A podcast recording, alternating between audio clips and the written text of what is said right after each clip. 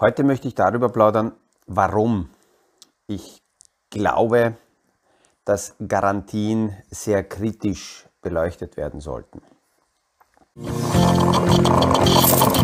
Aus dem Kaffeesatz, der Podcast von AL und E Consulting. Aktuelle Kapitalmarkt- und Wirtschaftsfragen verständlich erklärt mit Scholt Janosch.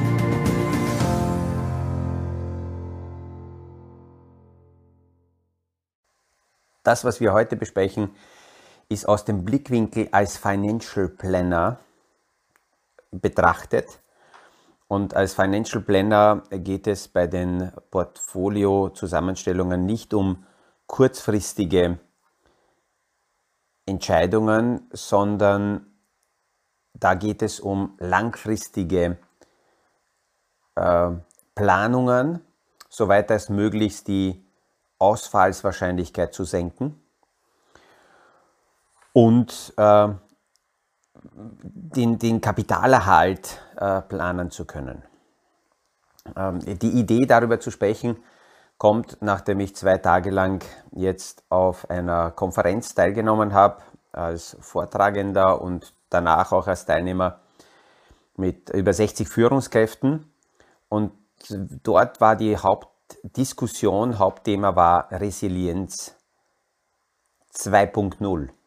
Und das ist sehr wichtig und sehr interessant. Wir befassen uns ja ähm, in, in unseren Themenbereichen sehr stark mit den Transformationsprozessen und Transformationsfragen. Und es ist so die, die Frage aufgetaucht, was unterscheidet Resi Resilienz 1.0 von Resilienz 2.0? Und welche Auswirkung hat das, was kann man daraus ableiten auf äh, Kapitalanlagen und auf Anlageportfolios? Resilienz 1.0 war noch eine recht lineare Definition. Das heißt, Führungskräfte, Organisationen, Systeme resilient zu machen, hat bedeutet, die Widerstandsfähigkeit zu erhöhen gegenüber Krisensituationen. Das heißt, eine recht lineare Betrachtung wir haben eine quasi Normalität, eine Ausgangsbasis, dann tritt eine Krise auf und wichtig ist dann diese Krise so zu handeln, so viel Widerstandsfähigkeit zu haben, dass man mit der Krise nicht mitgeschwemmt wird, um dann wieder zur Normalität zurückzukehren. Wir merken, dass aber heute in fast allen Bereichen der Wirtschaft, in allen Lebensbereichen so viele Veränderungen nebeneinander auftreten, dass hier eine eine Rückkehr zur alten Normalität nicht notwendig, äh, nicht möglich ist. Das heißt, es geht in der Resilienzfrage 2.0 um die Anpassungsfähigkeit, um äh, sich an die neuen Rahmenbedingungen so anzupassen, dass da halbwegs eine Stabilität erreicht wird. Da kommt dann die Systemtheorie dazu, welche Systeme sind stabiler und sicherer sind es jene Systeme, die nur linear ein, äh, zwei Zustände kennen, ein und aus, oder sind es komplexe Systeme? Und ähm, man merkt, dass im Anlagebereich die Menschen meist mit dieser Komplexität überfordert sind und dann nach einfachen Antworten suchen. Es ist ja oft so, dass, dass Zuhörer, Kunden Menschen, mit denen ich mich treffe und unterhalte, sagen, können wir das so machen, dass wir nicht über so komplexe Themen reden, sondern eher ganz einfach. Können Sie mal sagen, Herr Janusz, was soll ich tun? Oder gibt es nicht irgendein Produkt, das ich mir kaufen kann und dann ist alles erledigt und ich brauche mich um die ganzen Themen da äh, nicht mehr so intensiv zu, zu kümmern? Gibt es die Möglichkeit? Also die Menschen verlangen danach. Und darin steckt natürlich auch eine, eine Gefahr. Warum? Weil das Verlangen nach diesen einfachen Antworten dazu führt, dass äh, von einer Herrscher an Verkäufern dieses Verlangen auch ausgenutzt wird, indem man dann den Kunden irgendwelche Produkte verkauft, die angeblich diese Sicherheit bieten. Da sind sehr oft Garantieversprechen drinnen. Und im Anlagebereich kommen wir natürlich nicht umher, um dann bei den typischen europäischen Produkten zu landen, die über Jahrzehnte überwiegend über ähm, Pensionskassen, über Versicherungen für, für Pensionsvorsorge aufgebaut wurden. Und dort es sind drei Dinge passiert. Erstens, im Point of Sales sind sehr oft Versprechen abgegeben worden, die, wenn wir uns das rückwirkend anschauen, in den meisten Produkten niemals erfüllt wurden. Die wurden nicht erfüllt, obwohl die Rahmenbedingungen so in den 60er, 70er, 80er Jahren im Kapitalmarkt grundsätzlich gut gewesen wären. Man muss aber auch sehr kritisch sagen, dass die Produktkonstruktionen so kostenüberladen waren, so intransparent waren, dass vom angelegten Geld viel zu wenig direkt im Anlagebereich angekommen ist, sodass daraus eine bessere Performance hätte rauskommen können. Und es gibt so natürlich nicht groß rausposaunte Untersuchungen, dass äh, Produkte aus der Vergangenheit, aus der Finanzindustrie bis zu über 60 Prozent das, was im Point of Sales versprochen wurde, nicht erfüllt haben. Die meisten haben diese Produkte auch gar nicht so lange behalten. Das ist eine andere Zahl, die immer wieder auftaucht. Wie sind die Rückkaufswerte, zum Beispiel bei Versicherungsprodukten, äh, die Rückkaufszeiten. Und da haben wir ein, ein Gefälle West-Ost. In Westeuropa sind diese Produkte deutlich länger behalten worden, im Durchschnitt so etwa sieben Jahre, obwohl sie für 30 Jahre abgeschlossen wurden. Und nicht, nicht nur, dass sie auf so lange Zeit abgeschlossen wurden, sondern die internen Kosten auch für diese Laufzeit angesetzt waren und damit natürlich nach sieben Jahren Rückkauf bei Weitem das, was man gern gehabt hätte nach 30 Jahren nicht erfüllt werden konnte, weil halt die Kosten zu groß waren. In Osteuropa ist diese Zahl noch brutaler. Dort bewegen sich die Rückkaufszeiten im Schnitt so zwischen zwei bis vier Jahren. Ähm, jetzt könnte man sagen, okay, volkswirtschaftlich ist ja kein Schaden passiert, weil durch die Kosten ist eine Umverlagerung von den, von den Kunden zu den Verkäufern. Aber das war nicht Sinn und Zweck der Übung. Und wenn, wenn ich das so erwähne, dann, dann äh, lachen nicht befreit die Kunden, sondern eher ein bisschen äh, verhalten, weil sie sich äh, veräppelt fühlen. Mit, mit dem Begriff Garantie ähm, muss, gehen die meisten so um, dass sie sagen, okay, wenn ich ein Garantieversprechen bekomme, dann kann ich das einklagen, das kann ich einfordern, ich habe eine Sicherheit. Und das Gefühl, dass das sicher ist, ist umso größer, wenn zum Beispiel äh, staatliche Garantien dahinter sind. Die sehen wir bei Staatsanleihen. Ähm, und gerade bei diesen konservativen Produkten, die für Pensionsvorsorge geplant waren, hat der Regulator diese Unternehmen die Institute auch dazu ja, gezwungen förmlich, die, die, die meisten, die, die, den größten Teil des Kapitals in Anleihen anzulegen. Bei den meisten Produkten wird langsam jetzt geöffnet, aber im höchsten äh, äh Fall ist da vielleicht 15 bis 20 Prozent direkt in Aktienmärkte und in Aktienprodukte investiert und Rest immer noch in Staatsanleihen. Und gestern haben wir ja auch in den Medien wieder wahrgenommen, dass die Europäische Zentralbank doch noch existiert. Christine Lagarde hat angekündigt, dass die Anleihenaufkaufprogramme beendet werden. Das heißt, die EZB hat Anleihen überwiegend von solchen Staaten, die äh, Finanzierungsprobleme gehabt haben, aufgekauft, um niedrige Zinsen äh, weiterhin zu haben, weil hätten diese Staaten an den internationalen Märkten das Geld sich be besorgen müssen, dann hätten sie deutlich mehr Zinsen bezahlen müssen, weil ihre Bonität nicht besonders gut ist. Und die Zinsen werden äh, mit 0,25 Prozent demnächst gehoben. Da war heute in der Früh gleich die, die Aussage, warum ist das gut? Naja, weil diese Zinshebung wird uns die Inflation reduzieren. Das ist mein Blickwinkel eine recht naive Milchmädchenrechnung, weil die aktuelle Inflation mit den Zinsen, die von der EZB rausgegeben werden, sehr wenig zu tun hat. Diese Inflation kommt von einer ganz anderen Seite her. Aber gehen wir zurück zu diesen Garantiezusagen. Die Garantiezusagen sind natürlich äh, für denjenigen, der diese Garantie eingekauft hat, als Anleger, auch ein Adressenrisiko, weil der Adressat dieser Garantie äh, und die Bonität dieses Adressaten ist für mich ganz entscheidend, ob ich tatsächlich diese garantierte Zusage auch bekomme.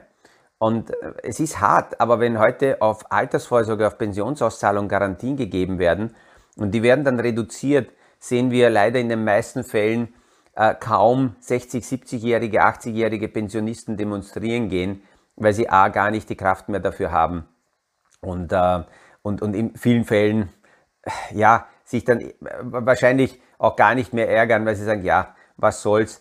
Aber es ist trotzdem aus Financial Planner Sicht und Vermögensplanungssicht, das über Generationen hinausgeht, trotzdem eine Katastrophe. Auf dieser Konferenz waren übrigens auch ähm, Teilnehmer aus Amerika, aus Kanada, aus England, Und ähm, es ist interessant, weil die immer wieder sagen, wenn man die Privatvermögenszusammenstellung zwischen Amerika und Europa anschaut, dann sind in Europa äh, ist viel mehr, ein viel größerer Teil des Privatvermögens in sogenannte äh, garantierte äh, ähm, anleihenbasierte Produkte angelegt und viel weniger an den offenen Kapitalmärkten. Das ist in, in England, in Amerika, im anglosächsischen Bereich ganz, ganz anders. Bei uns entwickelt sich das langsam auch. Das sind die fondgebundenen Versicherungen ein Schritt in die richtige Richtung, aber dazu müsste man wahrscheinlich eine eigene äh, Podcast-Sendung machen. Das überspringe ich heute.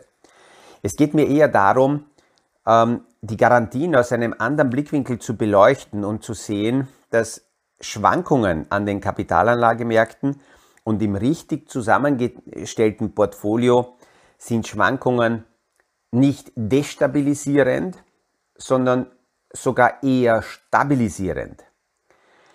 Ähm, in, in dieser Diskussion sind auch Modelle aufgetaucht aus der, aus der System, aus der Systemtheorie, wo man unterschiedliche Systeme beleuchtet und man die Frage stellen kann, welche Systeme sind stabiler?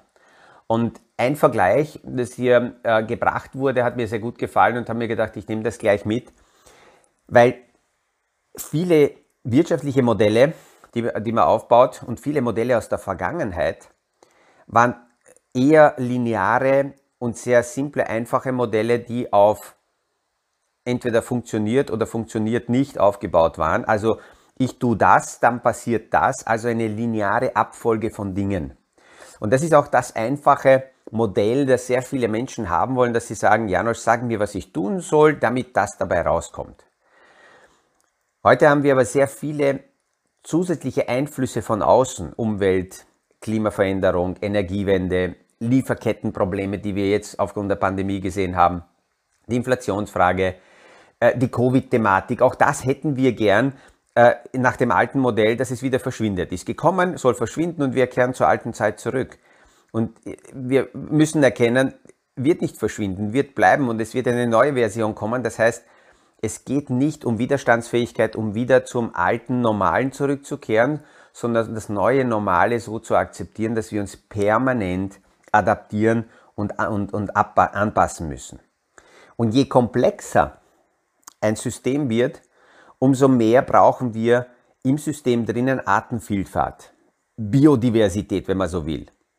Weil die Vielfalt, diese Artenvielfalt reagiert auf unterschiedliche Entwicklungen und anders und wir wissen nicht, ähm, welche Teile des Portfolios die neuen Einflüsse besser aufarbeiten werden. Aber es ist wichtig, dass sie drinnen sind. Das ist auch für eine breit gestreute Portfolioidee ganz wichtig. Ähm, wenn man die Frage stellt, wozu soll ich so breit streuen? Genügt es nicht, wenn ich ein einfaches Produkt nehme? Je breiter ich aufgestellt bin, umso näher bin ich an den komplexen, sich selbst regulierenden Systemen dran. Und ähm, das vorhin erwähnte Beispiel ist die Glühbirne für einfache Modelle, für lineare Modelle. Ich drehe den Schalter auf, also brennt das Licht, ich drehe den Schalter ab und das, brennt, das Licht brennt nicht. Das heißt, die Glühbirne kennt eigentlich zwei Zustände, eingeschaltet oder ausgeschaltet. Okay, es gibt einen dritten Zustand, wenn die Glühbirne runterfällt und kaputt ist. Ähm, aber ich habe hier nicht sehr viele äh, komplexe Einflüsse. Und alles, was von außen auf die Glühbirne einwirkt, ist ähm, ja störend für das einfache Modell. Gewalt, ähm, sonstige Themen, die daherkommen, stören die Funktion dieser Glühbirne. Eine Steigerung von diesem einfachen Modell wäre ein Uhrwerk. Das ist schon komplizierter. Dort sind sehr viele Bauteile drinnen. Und durch diese komplizierte Zusammenstellung wird so ein Uhrwerk stabiler. Kennt nicht nur zwei Zustände, sondern sehr viele und es ist, wenn man so will, statisch, statisch stabil. Ähm, und die dritte Version äh, der Komplexität im System war als Beispiel aus der Natur ein Mischwald, keine Monokultur, sondern eben ein Mischwald wo man nicht einmal von Jahr zu Jahr genau sagen kann, wie sich so ein Wald entwickelt. Auch die Jahreszeiten sind nicht immer gleich, weil irgendwelche äußeren Einflüsse tauchen auf, aber die werden von diesem Organismus, die werden von diesem System neu gelöst. Und auch im Portfolio kann es sein, dass einzelne Bauteile im Portfolio labil sind, instabil sind, äh, schwanken. Das stört mich dann, wenn ich nur in diesem einen schwankenden Teil mit meinem Portfolio drinnen bin. Je breiter ich aufgestellt, je breiter ich diversifiziert bin, umso stärker kommt aus der Systemtheorie diese Selbstheilungsmechanismen auch in mein Portfolio rein. Das heißt, die kurzfristigen Schwankungen führen zu Stabilität, weil die Schwankungen auch bedeuten, dass bis jetzt eingefahrene Modelle sich verändern und anpassen müssen. Wir sehen auch jetzt an den Kapitalanlagemärkten Anpassungen. Es gab im Jahr 2020 Opfer äh, in der Pandemie und Gewinner in der Pandemie. Und jetzt, nachdem wir daran arbeiten, dass wir aus dieser Pandemiephase äh, wieder in eine Situation zurückkehren, ich möchte nicht sagen zur alten Normalität zurückkehren, weil die wird es nicht mehr geben. Aber es suggeriert natürlich, wir kehren zurück und die, die Menschen erwarten auch, dass es so wird wie 2019. Das wird es aber nicht mehr geben. Das heißt, wir kehren aus der Ausnahmesituation in eine äh, un ungestützte Situation, zum Beispiel von den Notenbanken, wieder zurück. Und da müssen sich die Märkte finden. Das heißt, die Profiteure des Lockdowns verlieren jetzt im Moment, aber dafür gibt es andere, die damals verloren haben, die legen jetzt wieder zu, die gewinnen aus der Öffnung, haben in der Zwischenzeit natürlich ihre Hausübungen gemacht, haben sich äh, Ballast äh, entledigt, sind schlank, sind, können flexibler in die neue Situation hineingehen und so regulieren sich äh, die Märkte selber. Und das, das bringt, diese Idee bringt auch in ein Portfolio, wenn man das langfristig plant und aus Financial Planner Sicht angeht, die Stabilität hinein. Äh, da ist mir bei dieser Konferenz auch der Costolani eingefallen, den ich ja 1996 auf der Uni hier in Wien erlebt habe und wie ein Kollege ihn gefragt hat, na, wo legen Sie aktuell denn an, äh, wenn Sie so schlau sind, Herr Costolani? Und der alte Herr hat gelächelt und hat gesagt, junger Mann, ähm, Sie haben noch einen langen Weg vor sich, aber ich gebe trotzdem eine Antwort auf Ihre Frage. Ähm, ich schaue, dass mein Portfolio immer breiter wird. Aktuell habe ich ungefähr 690 Positionen und ich schaue nicht besonders darauf, welche aktuell wo ist, oben oder unten. Entscheidender ist die Frage, wenn ich morgen Geld brauche, dann wird von diesen 690 Positionen irgendeine Position gut genug sein, damit ich nicht Verluste realisieren muss. Und die anderen lasse ich einfach sein. Und das ist nichts anderes als eben diese breite, diversifizierte äh, Portfolio-Idee aus der Diversifikation die Stabilität zu haben und sich auch einzugestehen, dass es natürlich einzelne Themenbereiche und Industriesparten geben wird, die explodieren, die die nächste Blase erzeugen werden. Aber auf diese zu wetten ist viel riskanter und ist ein bisschen so ähm, Rosinen kann funktionieren. Aber das Risiko ist größer, dass ich dabei verliere, als wenn ich sage, wenn ich die Rosinen haben will, dann esse ich den ganzen Kuchen. Da sind die Rosinen mit dabei und ich bereite mich damit vor auf nächste sensationelle Kursentwicklungen, dass ich einfach ein sehr breites Portfolio aufbaue und dann wird ein Teil meines Portfolios bei dieser Welle mit dabei sein. Das bedarf aber auch eine Einstellung, dass man sich eingesteht, dass man zukünftige Erfolge im Anlagebereich, zukünftige Erfolge im Reparieren der Veränderungen eines Systems nicht voraussagen kann.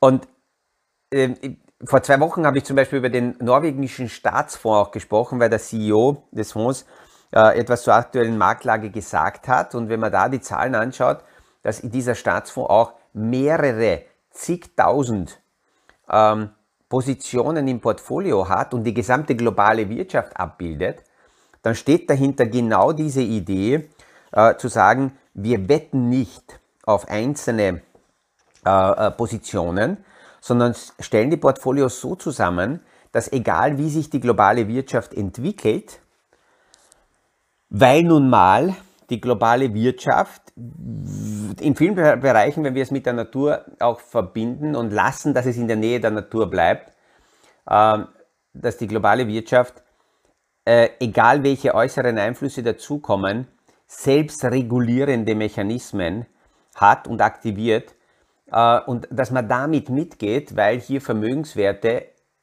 nahe an der globalen Wirtschaft viel besser und viel sicherer erhalten bleiben können, als wenn man jetzt hergeht und einzelne Themenbereiche rauspickt und auf diese äh, wetten möchte. Äh, möglicherweise war die heutige ähm, Podcast-Folge etwas äh, steil in der Gedankenvorlage, aber diese Konferenz mit den Führungskräften und die Diskussionen ähm, haben sehr viele zusätzliche Gedanken mitgebracht, wo ich mir gedacht habe, das passt ganz gut, um, um, um äh, die Transformation, die Veränderungen, die Resilienzfrage mit der Portfolio-Idee als Financial Planner äh, zu verknüpfen und aufzuzeigen, dass es nicht neu ist. Das ist schon längst da. Vielleicht ist das heute nur eine andere oder neue Formulierung, die so in dieser Form äh, bis jetzt noch nicht da war. Ich wünsche allen erholsames, schönes Wochenende. Es wird ja wieder besser. Jetzt sind wir zwar noch im, im, im äh, Gummistiefelwetter, aber ab heute Nachmittag soll es besser werden und wir hören uns wieder beim nächsten Podcast aus dem Kaffeesatz. Das war aus dem Kaffeesatz, der Podcast von AL und E Consulting zu aktuellen Kapitalmarkt- und Wirtschaftsfragen, verständlich erklärt mit Scholt Janosch.